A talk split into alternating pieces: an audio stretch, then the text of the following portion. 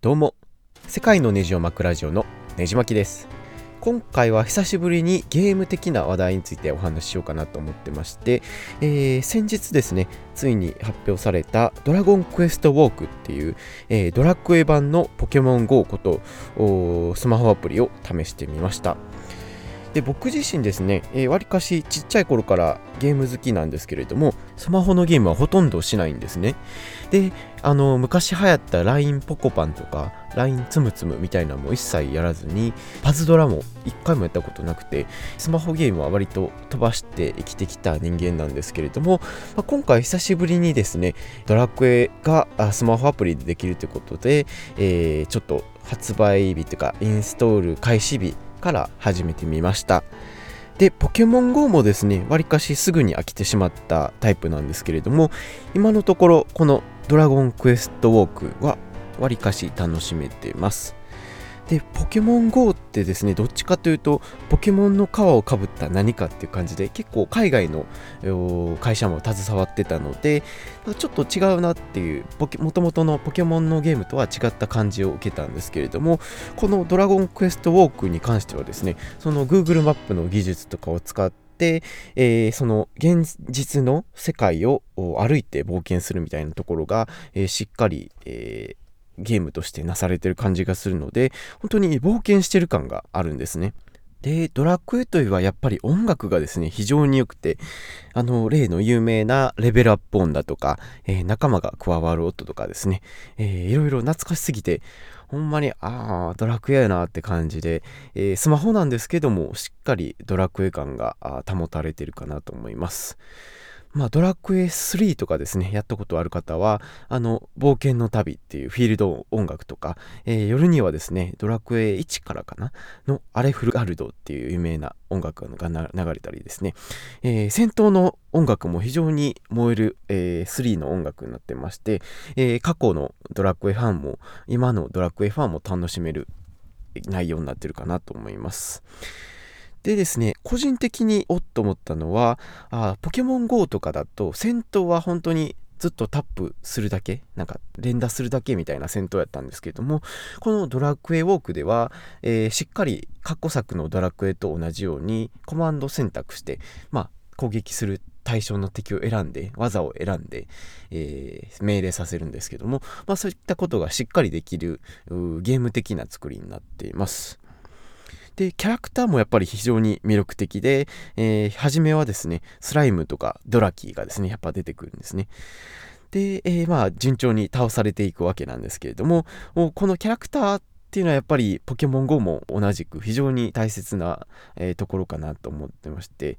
鳥山明さんが書くキャラの魅力っていうのはやっぱり人を引きつける感じがあって、まあその LINE の他のキャラクターとか、パズドラのキャラクターとかよりもやっぱりキャラだけで、えー、持つブランド力みたいなのは大切なんだなと改まって思わされます。まあ、ポケモンもですね、あれだけ流行ったのは、まあ、みんなが知ってる151匹がしっかりフィールドに出てきたっていうところが、あまあ、懐かしさも引き出したんじゃないかなと思ってますし、まあ、こういったところは、やっぱりドラクエにしかできないところだなと改めて思いました。で、実際にですね、えー、そのシステム面とか、ユーザーインターフェースとかもすごく洗練されてましてですね、スマホゲームに慣れてない僕みたいなユーザーでも一発で何をしたらいいかがわかる作りになってたりします。で、スマホゲームで大切なことといえば、やっぱり人を飽きさせず、えずっとプレイさせる作りが大切だとは思うんですけれども、まあ、ドラクエウォークはですね、その点非常に優れてて、えー、まあ、次に、えー、行くべき目的地みたいなのがパッと分かったりしますし、で、なんかイベントとか、あクエストとかもどんどんどんどん出てきて、本当に人を中毒にさせるようなあ仕組みがしっかりできてるなと、えー、非常に感心させられました。で、実際にですね、そのスマートフォンを持ちながらうろうろしている若者がですね、えー、このアプリ始まったのが3日前ほどなんですけれども、最近非常に増えてて、本当に路上でえー、スマホをいじって歩いてる人がみんなドラクエやってるように思えるぐらい、えー、その人口も増えてきてるんじゃないかなと思いました。他にもですね、えー、ウォークモードって言って、まあ、歩くほどのスピードで持ち歩けば、スマホを触らなくても自動で、えー、敵と戦って戦闘を行ってくれたり、落ちてる薬草とかを拾ってくれる機能があってですね、あの、そこまでせかせかあスマホをいじれないような忙しい人でも楽しめるような仕組みがあったりします。ということで、僕自身もですね、超久々に、え、スマホにゲーム的なアプリを入れてプレイしてみたんですけれども、やっぱり技術の変化には本当に驚かされますね。で、ゲームってやっぱりあの、一度そのプレステ3とか、えー、の段階で、まあ画質は頭打ちとか言われて本当にこの後ゲームはどうなっていくかみたいな話は何度も盛り上がったりはしてたんですけども、まあ、そこで、えーまあ、Wii も体を使った動きを使ったゲームが出てきたり、えー、そこからさらにはあ 3DS の裸眼立体視ができるようなゲームが出たりでそこからですね任天堂スイッチということで家庭でも持ち運びもできるゲームができてその後、えー、実際にポケモン GO やこのドラゴンクエストウォークで実際の街を自分で歩いて冒険を楽しむみたいなゲームが出てきて、えー、なおかつですね、えー、最近は Google Stadia っていうですね月額課金制の、えクラウドシステムを使ってプレイできるようなゲームのサービスも登場してきててですね。なおかつ Apple も Apple アーケードみたいなサービスを盛り込んできてて。まああのー、だいぶ前に終わりや終わりやって言われてたゲームの世界もですね、え結局はもう何十年も続いてるわけで、えー、その人の心を楽しな楽しませる娯楽の世界というのはやっぱりどうなっても潰れへんのかなとは思いますね。今後どう進化していくかっていうのは非常に楽しみなんですけれども、まあその VR でゲームができたり、えー、まああの、頭とつないで、えー、脳波でコントローラーなしでゲームができたりするようにはなってくるとは思うんですけれども、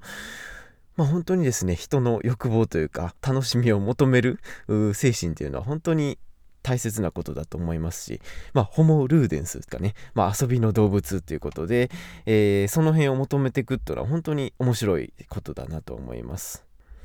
で、なおかつですね、東京オリンピックでは実現しなかったんですけれども、パリ五輪ではですね、2028年かのパリ五輪では、あこの e スポーツがオリンピックの公式種目になるかもしれないということで、非常にゲーム業界、えー、そこら辺でも盛り上がっててですね、ゲームの枠を超えた人の楽しみをさらに拡張してくれるような娯楽になっているので、え今後もこのゲーム業界の動きっていうのはいろいろお話していきたいなと思います。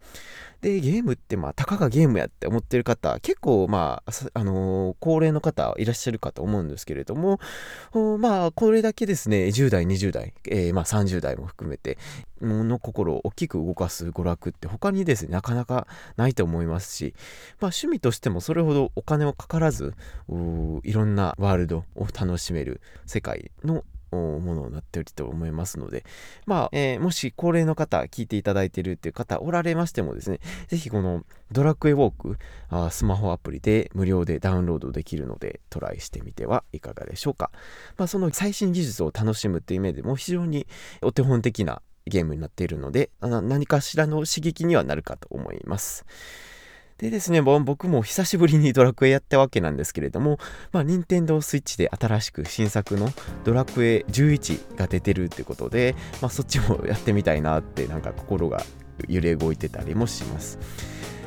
なので、まああのー、まあ、こうやってゲーム業界は栄えていくんだなということを改めてお話しできたかなと思います。このポッドキャスト以外にもブログをやっておりますので、興味のある方はぜひご覧ください。URL は www. ねじまきブログ .com ねじまきブログで検索していただければ見つかると思います。このポッドキャストを iTunes や iPhone で聞いていただいている方は、ぜひ登録やレビューをお願いします。では、次のエピソードでお会いしましょう。